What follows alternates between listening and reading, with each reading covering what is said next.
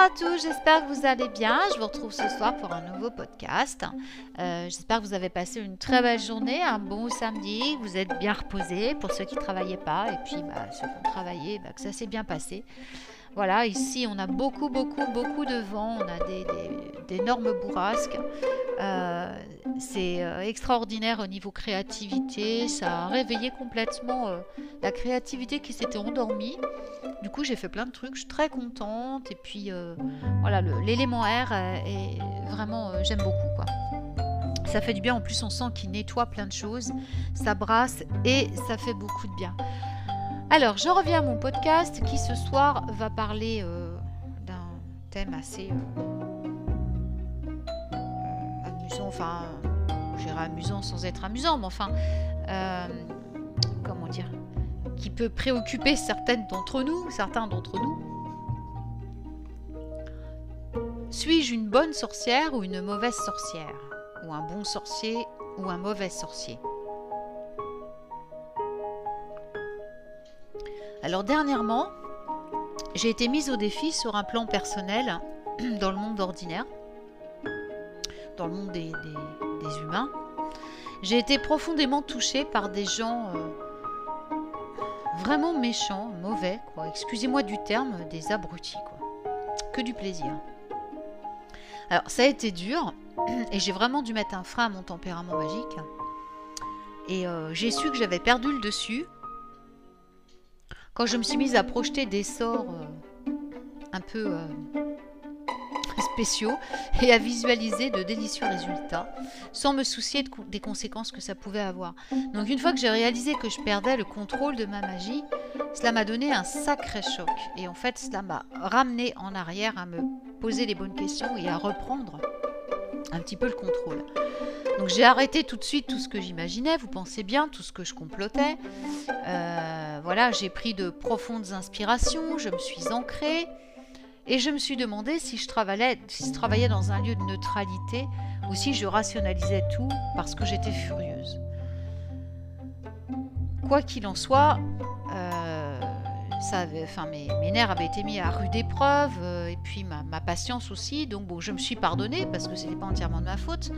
Mais le résultat était quand même que ma neutralité euh, durement gagnée avait en fait disparu. Tout ce qui me restait, c'était de la fureur. Donc mon tempérament a pulsé autour de moi, m'invitant à le relâcher. Ça m'a fait serrer les dents, j'ai commencé à avoir très chaud, ça m'a donné un mal de tête euh, épouvantable. Bref, je savais qu'il était temps de se calmer et de réfléchir très attentivement à mes futures actions magiques. Donc, j'ai maîtrisé mon tempérament, j'ai essayé de me calmer, j'ai étouffé ma magie en colère et j'ai passé le reste de la journée à me sentir euh, suspendue, à me sentir euh, en pause. Hein. Alors, Heureusement, j'ai un sens de l'humour assez vif et cela me sauve souvent. Cependant, j'ai aussi un mauvais tempérament. Disons qu'il ne faut pas trop me chercher. Donc je garde le cap sur l'humour la plupart du temps, car quand ça souffle, je ne fais pas... Euh, comment dire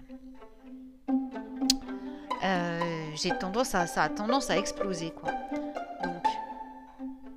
Comme je dis toujours, vous pouvez toujours me mettre à genoux, mais allez vite chercher du renfort, car oui, je suis une vraie sorcière. Et en plus, eh ben, je ne suis pas parfaite. Donc après euh, presque 40 ans de pratique euh, quotidienne en tant que sorcière, parce que j'ai commencé très très jeune avec mes deux grands-mères, sans compter ce que je fais de manière innée, vu que je suis née avec des dons, je connais mon côté obscur, mon côté obscur et je le respecte. Je sais exactement de quoi je suis capable quand je perds mon sang-froid. J'ai vu les dégâts de la colère et que la magie peut causer. Au fil des ans, eh ben, j'ai dû apprendre à mes dépens combien le karma et les réactions magiques peuvent être inconfortables. Alors oui, j'ai commis des erreurs magiques par le passé, je n'ai aucun problème à l'admettre, mais plus important encore, j'ai appris de ces erreurs et je ne les répète plus. Alors oui, bien sûr, il y a de mauvais jours. Hein. La terre tremble sous nos pieds quand la, foudre tombe du ciel, les nuages bouillonnent, l'atmosphère tremble au bruit de ma voix des fois, tandis que mes amis tremblent de peur en ma présence. Oui, c'est déjà arrivé. Il faut dire qu'on m'a bien provoqué. Alors, je ne suis pas certaine que cela ne puisse se reproduire en cas de danger. Mais il faut savoir que bien souvent, il y a un prix à payer. Et même si vous êtes dans le bon droit, la colère magique peut vraiment vous retomber dessus, car elle provoque des dégâts incontrôlables et peut nuire à davantage d'êtres vivants et de choses que vous ne pouvez le prévoir.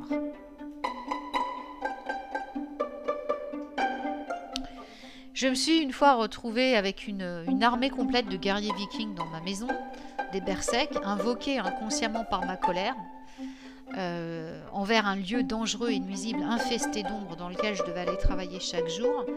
Et euh, ces ombres avaient tenté de me nuire. Bon, je peux vous dire que plus jamais ces ombres ne m'ont frôlé car mes guerriers m'accompagnaient chaque jour, mais je peux vous dire aussi que j'ai payé très cher le déplacement des troupes.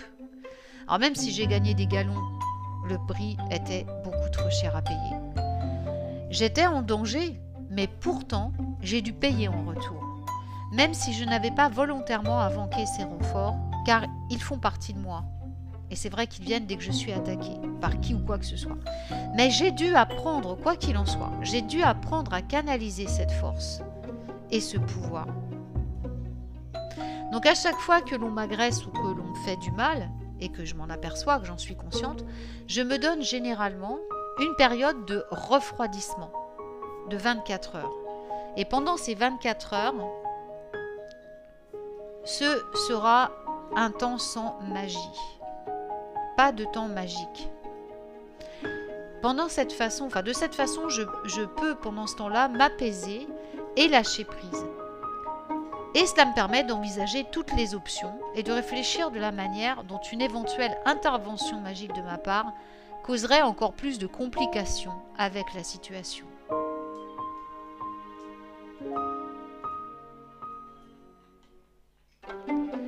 Il vaut mieux être prudent et s'appuyer sur notre sagesse intérieure.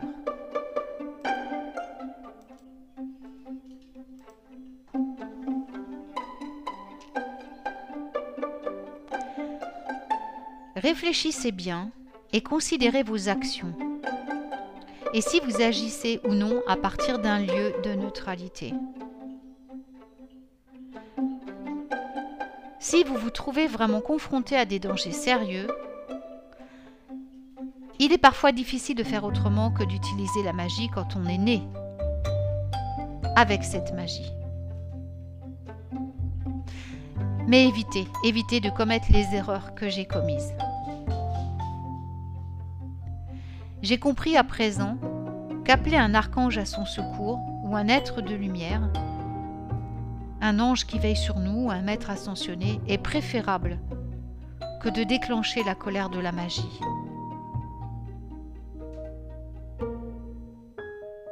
Voici une phrase personnelle à retenir, mes lecteurs sorciers.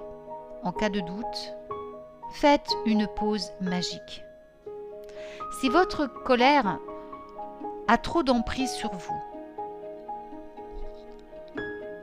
Et que vous êtes là à envisager une vengeance magique, calmez-vous et allez parler à des amis.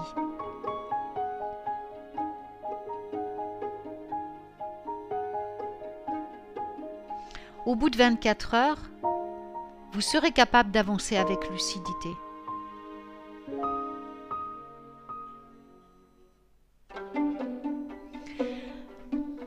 Et c'est ce que je fais dorénavant.